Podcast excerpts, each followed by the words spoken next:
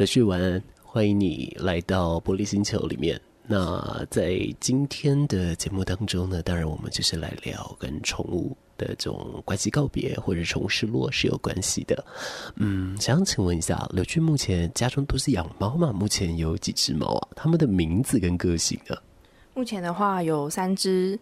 然后一只是满月，比较害羞内向；那一只叫喜多，喜多就是比较活泼，因为他曾经在医院住院过一个月。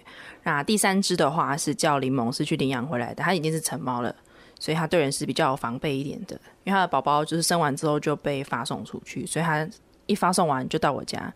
那是嗯，整体来说它是比较迷失自己的，所以它目前也是不太信任我这样子。他们分别都是怎么到你家的呢？呃，现在现存的第一只满月是我从网络上看到，那当时它是跟我第一只过世的猫，呃，我想我想让他们两个作伴，所以我就是又找了一只就是宾士猫满月回来。那第二只喜多是呃我的第一只猫在医院开刀，就它过世的之前在医院开刀，那喜多是住在他的楼下那一个，那已经住一个多月了，那因为它的主人。不愿负担医药费，所以他就失联了。最后我就跟医生问说：“诶，那如果没有人要，我可以领养它？”那后来殊不知，呃，我的第一只猫就是过世了，所以我才就是顺势就也将那个喜多，我就把它医药费缴掉，那把它带回家。那第三只也是我在网络上看到，就觉得想要再多找一只，因为那时候就是觉得想要弥补更多更多的那种心中空洞的感觉。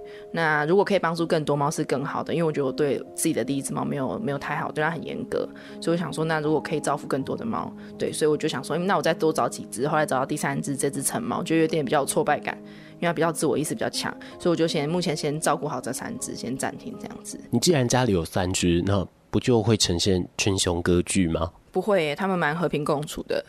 对，因为我们家其实蛮大，三十五平，那各自有各自的空间，他们有各自喜欢的角落，不管是窗台，还是有些人喜欢在柜子上面，那有些人就喜欢黏着我，不管我在哪里，他就是睡在我的腿的旁边，所以他们各自其实是蛮和平的。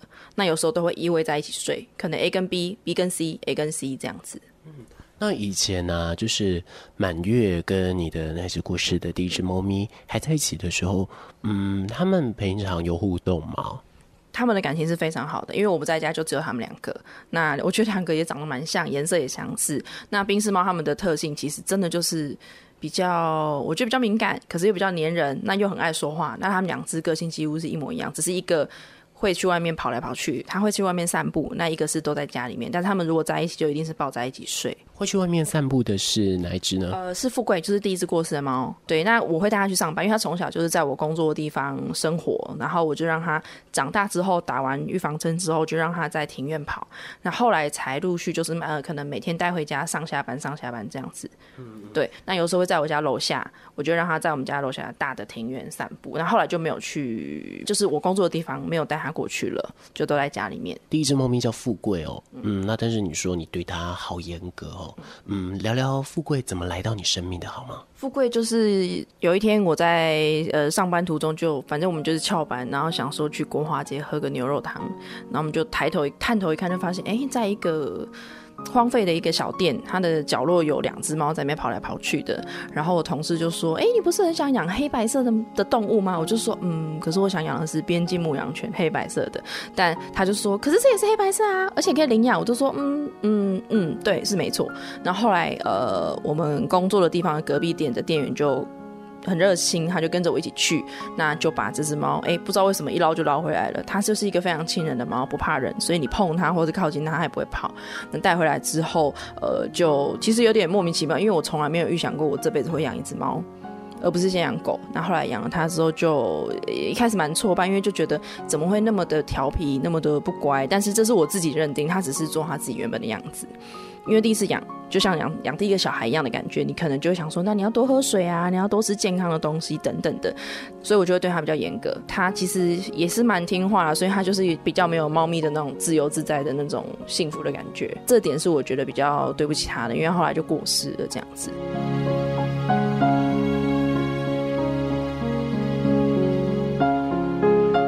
嗯，当时富贵他还在的时候。你有没有印象他最喜欢的事情？那还有就是，呃，他可能最喜欢的事情或许是他自己喜欢做。但是如果说，呃跟你一起互动，然后你很喜欢的事情呢？分别这两个有吗？他喜欢的事情就是吃饲料。因为我只让它吃主食罐，那主食罐是呃，在一方呃一派理论里面，它是对猫咪相对是比较好的一个食物，可是这是那一派的理论，所以它从小就是吃主食罐。主食罐其实没有什么滋味，但是营养是完全充足的。那其实看起来不美观。吃起来也不好吃，但而且又又很贵，所以他其实，嗯，一般人就是会想说，诶、那我一天就给他吃一罐这样。但是，呃，我就是每一餐就是逼他吃，你就是只能吃这个，那顶多再吃一些零食这样。所以他每一天的餐费大概就是两三百块这样子。可是直到有一天，呃，朋友来帮我喂他，那不小心拿错了，拿成饲料，他欣喜若狂，因为他刚好有录影，那 他就吃了几口，就发现这根本就是。天堂的滋味啊！然后他就再也回不去，就不吃主食罐。从此他就很开心的每天只吃饲料，然后就暴风式的发胖。这就是他的兴趣，他最喜欢的事情就是吃，所以后来就变得很胖。可是他也很开心、很快乐。后来我就想说，算了，那我再怎么逼他，他也不吃主食罐的话，那那你就吃饲料吧。那就买比较好的饲料给他，让他吃得很开心。除了吃之外，他其实很喜欢在呃庭院或者在呃外面散步玩。可是我就是不太喜欢在外面，因为觉得可能有点热，有蚊子什么的，然后又觉得会有其他的野猫来攻击他。因为这件事情是发生过好几次，所以我觉得不太希望他。一直跑出去，或者是越跑越远。虽然他都会回来，那所以变成说我只能跟在他旁边。那有时候跟一跟跟一跟，哎，他也就更不想回家，就更想要在外面，因为有我在。那所以这件事是他最呃第二快乐的事，可是却是我困扰的事。所以我其实并不喜欢他做这件事。那如果真的要讲我们两个共同喜欢是，我觉得目前是比较没有的。这点就是比较遗憾，这样子。嗯嗯，但是呃，相对来说，因为富贵也肯定也陪了您一段时间哦。嗯，那呃，根据我所拿到的这个资料，就是说富贵他是因为误食。它其实是有一天我在搬动衣柜，我在整理家里面的时候，我就眼睛瞟到了有一有一球缝纫用的线，全新的，但是塑胶袋是外面的塑胶膜是拆开的。那我就想说，我也不疑有他，我就是继续做我自己的事情。然后后来他和满月两个就开始玩，等到我发现的时候，哎，整个房间都变成盘丝洞，整间猫房里面因为是铺地毯的，那里面全部都是线在地上，这样像蜘蛛网一样。那我想说，嗯，怎么会弄成这样？我也没生气，也没也不觉得有什么问题，我只是把它们收起来，然后丢掉。然后过了大概一周之后，哎，就开始发现它好像有点不是很快乐的感觉，但不知道为什么。但那一天我就觉得，嗯，我带你去上班好了，因为他蛮久没有跟着我去上班，我带他去上班，然后他就不太愿意。可是我当天就是觉得我一定要带他去上班。那上班之后，哎、同事也看到他，也说他看起来不是很快乐的感觉，就表情不是很舒服。就没多久他就吐了。啊，吐了一下之后，就是吐出一点点、一点点液体，我们就想说，哎，怎么了？怎么会这样？但是也没做他想，因为猫咪吐是一件比较正常的事情。虽然我们家的猫基本上没有吐过，因为他们在排毛这些东西上，我都做的比较足。后来再过了一下，又进去又吐了，我就帮他补补充一些水分，那帮他放食物，他不愿意吃。那直到后来，哎，突然看到他有排泄，呃，才发现是有连着一小条线，我就立刻想到了一周前他们吃了，就他们在玩那些线。才意识到说他可能是把线吃下去，可是既然有排出来，应该体内应该就是也不多吧。但是我还是决定当天下班立刻带他去医院。而医生听到我的叙述之后，就觉得既然有排出来，应该是还好，所以我就说那可不可以让他催吐？医生说你他吃的是缝纫用的线，倘若是让他催吐，可能会拉动到肠子，可能会受伤更严重，而且我们不知道还在不在里面呀。那就先让我让他带带他回去吃药五天。那那个药的作用主要是保护他的胃壁。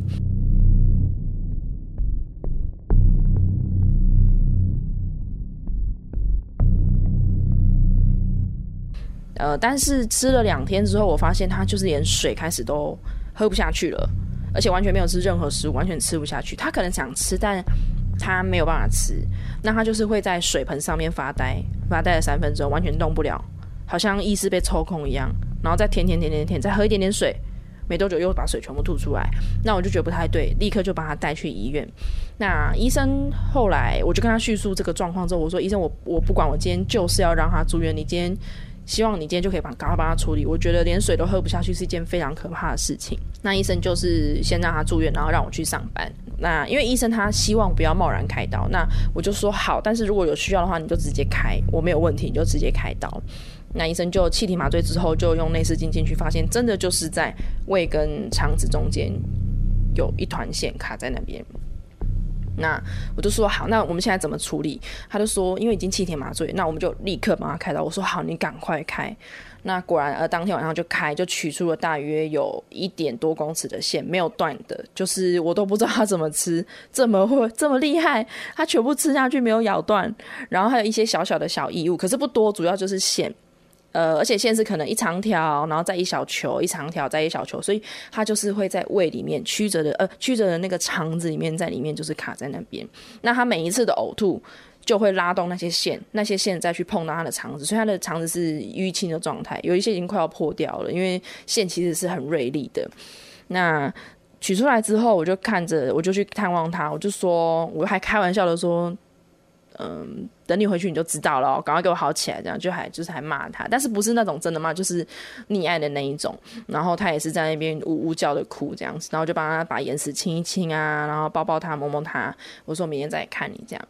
那隔天我就带着满月，然后我们就一起去医院看他，跟我另外朋友一起去，因为本来当天是没有要去，可是因缘际会之下我们去了，因为朋友说想要去看他，然后就去去看看看，没想到看完之后的再隔一天早上，医院就打来说他已经过世了，然后我们就觉得好突然，因为你就是刚开完刀，等于说开完刀的隔一天早上就就走了，那这件事就有点比较没办法接受。当然我不是怪医院，可是就真的很突然，因为开完刀是顺利的嘛，但是恢复的状况不好，因为他已经没有吃食物跟没有喝水很多天了，医生说他是脱水非常严重。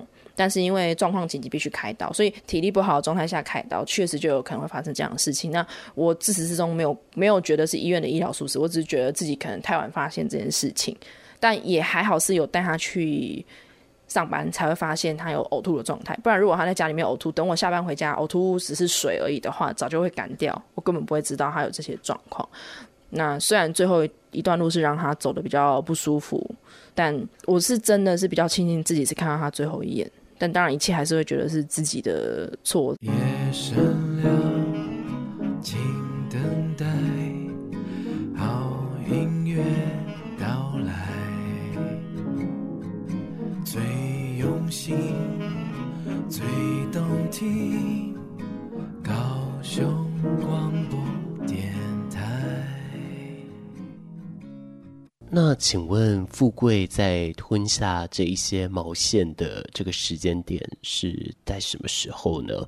是大概发生在二零二一年的十二月初的时候吃下去的时间。那大概是十二月的八九号左右发现这个状况，然后带去开刀，然后就是在十二月十号他的生日一一岁生日就就这样过世，刚好就在同一天。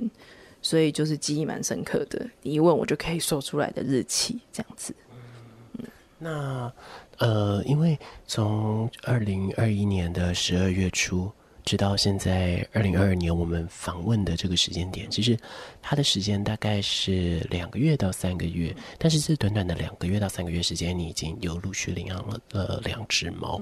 嗯嗯嗯，当然我们可以一来说是我们希望可以保护更多的。这样子的生命，二来就是说，我们或许，嗯，某些程度上，我们在强忍着，让克服我们自己在心中的那一种悲伤。在这样子短短的这两个月里面，你觉得自己爬过了什么样的一种悲伤过程呢？像是有人会觉得说，他可能经历了所谓的悲伤五阶段，那有人会认为他走了是一趟的，嗯，有点像是把一些。感受全部抽空，那再次回来这样子，每一个人都不一样。你觉得以你自己来说，嗯，那一段时间你是经历了什么？那又是怎么克服的？结论是，我觉得我还是没有克服。那整个过程是从知道的当下，非常的崩溃，就是我先停滞了大概几分钟。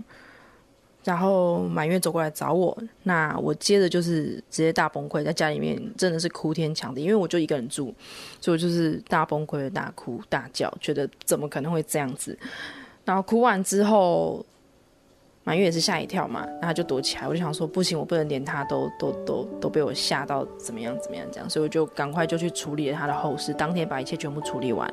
那比较奇妙的是，刚好我就提着他的篮子。呃，应该说我，我去医院处理好之后，医院把他的外出笼还给我，那我就是要带着外出笼去上班。那因为我之前我上班的地方，我是会带他在外面逛的嘛，所以邻居都知道。刚好那一天很多人都看到了笼子，然后不同时间点，他们就陆陆续续问我说：“哎、富贵怎么样啊？”那我就要再重复的说一次说：“哦，呃，富贵早上过世了。”那这句话我在那一天就讲了五次。那他们都一定会问为什么，这是人之常情，所以我都再重复的讲了五次。我觉得每讲一次，我的心情就更平静一点。可是那个平静是。我的心更像一片死寂的大海一样，完全没有任何波动，就越讲越觉得，对，这件事就是我的错。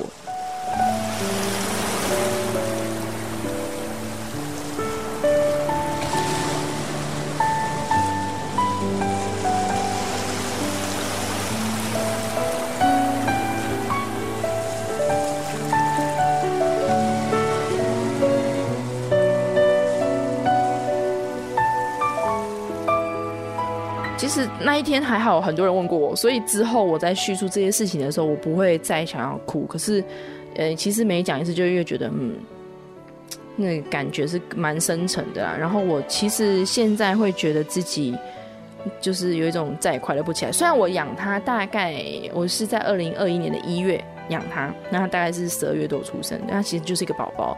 那养到十二月，那其实真的也不满一年。你要说感情能有多深，我觉得就是很深。虽然接触时间不长，可是我们几乎都在一起，因为我们呃，我那时候是住在工作的地方，所以我二十四小时都是陪着他的，不管是上班下班时间。后来跟着我回家之后，我也是会带他来上班，所以我们都是一直都在一起。后来领养妹妹，妹妹都在家里面，我还是带着她，所以我们两个就是一直经历了非常非常多的事情，不管是她被攻击，或者是呃客人喜欢她什么之类的，她受伤啦、结扎等等，所有的经历我们几乎都是在一起，没有分开过。那虽然她怨恨我很严格，我也对她就是觉得你怎么会那么不乖，但是就是因为这样子的相爱相杀，所以那种感情是更更嗯更依附彼此。然后他执着于我，我依赖于他这样子，那所以他一走之后，我就觉得，我觉得灵魂有一种被抽空的感觉。除此之外，就是又觉得说少了他什么都不对，而且一旦经过所有跟他去过的地方，那个。那个都是很痛苦，都你都不想经过那条路。可是那一条路就是我上班必经的地方，就是我呃捡到他的那个地方，在国华街上。那你一定基本上就是会经过那里，就算不经过那里，你有时候出去你还是得走到那条路。那你看到那一个点，那一个摊位，你就会想到他。那你就又会觉得哦，怎么办？而且当时是那边的店家就很热心，也帮我一起抓他。之前我还都还会带他回去给那些叔叔阿姨看，说，哎、欸，他现在很胖啊，很可爱啊什么的。那现在我如果我都完全不敢去跟他们讲话了，因为这件事就是我觉得算是我造成的啦。那我养其他的猫，我觉得是一种移情作用，然后跟就是把这些。爱跟资源给他们。那从这件事之后，我再也不会对其他的猫有任何的要求。如果你不想做，我就不勉强你。反正只要你快乐就好。我就是希望把的这些还来不及对富贵做的事情，就是呃放在这些猫身上。那我觉得前面刚刚讲到的，呃，就是再也快乐不起来这件事，我后来想一想，其实我觉得不是快乐不起来，是我觉得我也不敢快乐，因为对他有一份愧疚啦。对。就我我还是这样觉得，当然大家会说，呃，这件事不是你的错，但是当事人还是会觉得那就是他的错，这样子，这件事可能还是需要非常长的时间才有可能不见，或者是才有可能变得比较渺小一点。对，那我们就也许我们就等待哪一天的到来，这样子。对，每一步都为了所爱的人前进，每一处都留下你认真的身影。夜深人静的光阴，听听高雄的声音，FM 九四三陪伴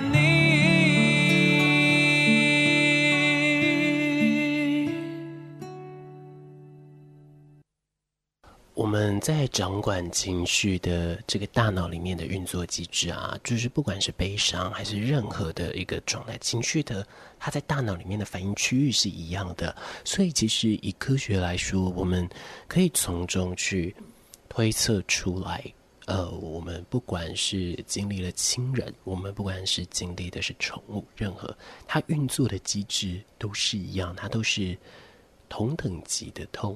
那也有一派的一个心理学家，他认为，在告别关系，在告别一个逝去的生命的时候，其实需要一点的所谓的仪式感。有的人的仪式感是疯狂的听一首歌，有的人的仪式感是闻味道。那嗯，我相信这这两个月，Ethan 直到现在，可能对柳絮来说都还是有一点困难的。只是嗯，我觉得就很像是为木则强一样，你会想要把剩下的资源跟爱给其他的猫咪，但是你不希望这份悲伤去影响他们。那我想说，关于这个仪式感的状态啊，你自己。有做了哪一方面的一种告别吗？包含说，嗯，可能把他的后事做了什么样的处理呀，或者或者是等等之类的呢？嗯嗯，其实应该我很想要把他的后事做的比较隆重，可能有些人想把猫咪的骨灰做成钻石什么等等之类，但是因为我在他医药费上。真的花了太多太多钱了，当下其实没有太多的钱做太多繁复的事情，所以我后来就是依照医院的建议，他们的建议也是说，就是先选择团体火葬，那我就用这个方式处理。但是呃，刚刚提到的所有仪式感，呃，我不知道这样算不算，就是回家之后我就把他东西整理一下。那呃，他有一个最喜欢最喜欢的窗户。那边有个窗台，那有他一个跳台在上面，那我就是把他最喜欢的一只娃娃，那把他的项圈戴在上面，他有好多好多项圈跟好多好多名牌，只有他有，满月没有这样，那就全部把它戴在娃娃身上，然后就摆在窗台的位置，那每天会去看那只娃娃一下，这样，对对，就是那娃娃就是永远在看着外面他最喜欢的车车开来开去，那人走来走去，听到下面邻居吵闹这样子，就是我的仪式感是做这个部分。就是那只娃娃就替代成他，然后让他看外面的风景，这样子。满月自己知道手足已经离开了吗？我觉得他是知道，因为他有点呃，我带他去医院，他其实照理说他应该会吵闹，或是会哭，因为他其实不太喜欢外面。但他是那天是异常冷静的跟着我在就是探望姐姐，就那时候还活着的状态下。那回到家之后过世之后大概两三天，他发现。你们家里就是很空，好像少了很多人。他其实每天，他本来就很爱说话，本来就情绪比较多。那他就是更加的会哭闹。嗯，这个哭闹当然不是一般小朋友那种哭闹，可他就是一直说话，然后一直叫，嗯，一直有点小低鸣。而且他会去他们最喜欢，就是他们两个其实一直在待在那个窗台，他等不到他。我我真的觉得，当然这不是一个，不是一种幻想，是他真的就是情绪变得比较多，比然后会对着天空。吼叫一下，嚎叫一下，然后又去他们喜欢躲藏的家里面那个空间，然后在那边找。那后来，呃，好像开始习惯，也忘记有姐姐这个生物存在之后，大概半个月的时间，可是他就会变得很躁动，因为没有人陪他了。如果我去上班的话，家里面就只有他，所以也因为这样子，我刚刚提到的领养喜多这件事情，不是富贵过世马上处理的，而是。呃，过世后几天，然后我就是有去医院问一下，那医院说他必须要联络主人。那如果真的联络，他说 OK 才行，或者是真的联络不到，那可能要等两个礼拜或一个月。所以刚好就是，我就想说，嗯，那满月那么不稳定的情绪，那我也不能够给他太多的帮助，因为我我抱抱他当下可以缓解，但当我去上班之后呢？所以我就积极的去联络医院，那希望他多多联系原本的主人。倘若他真的不要，我是非常乐意帮他付掉医药费，然后把这只猫带回来，那就是当做是陪满月这样子。但呃，对，所以其实其实喜多的存在主要是比较陪满月，而不是满嗯填补我自己的那个愧疚这样子。那所幸他们其实相处得非常好，对，那我也是蛮万幸，就是他们诶、等于说呃满月的问题解决了。但我的问题还是在，所以后续我才会又去领养了一只猫。直到现在，其实我还是希望，如果有机会可以再，呃，再多拯救几只猫，让他们都在家里面，然后就是生活的很快乐，想要做什么就让他们做什么，这样子。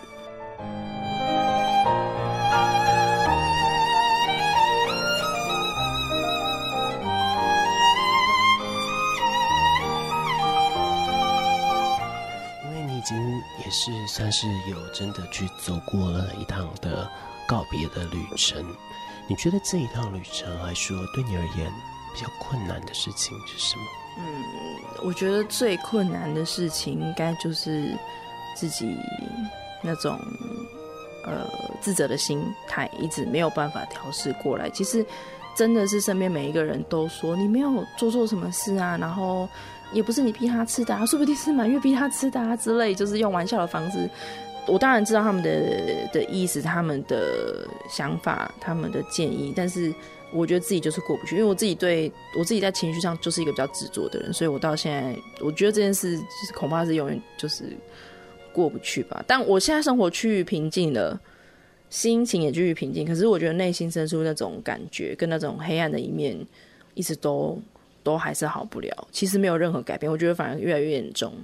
对，那这件事可能我要自己再想办法调试一下啦。对，但它不至于影响到我的生活。可是夜深人静的时候想到，会觉得蛮伤心的。嗯，有很多事情呢、啊，就真的是有的时候我们会认为是我们的疏忽的关系，或者是因为我们没有注意到、没有遇到，所以很难去学习到这一份经验。那也的确理解了，我们一定会有非常多的自责，但是在这样的同时之间。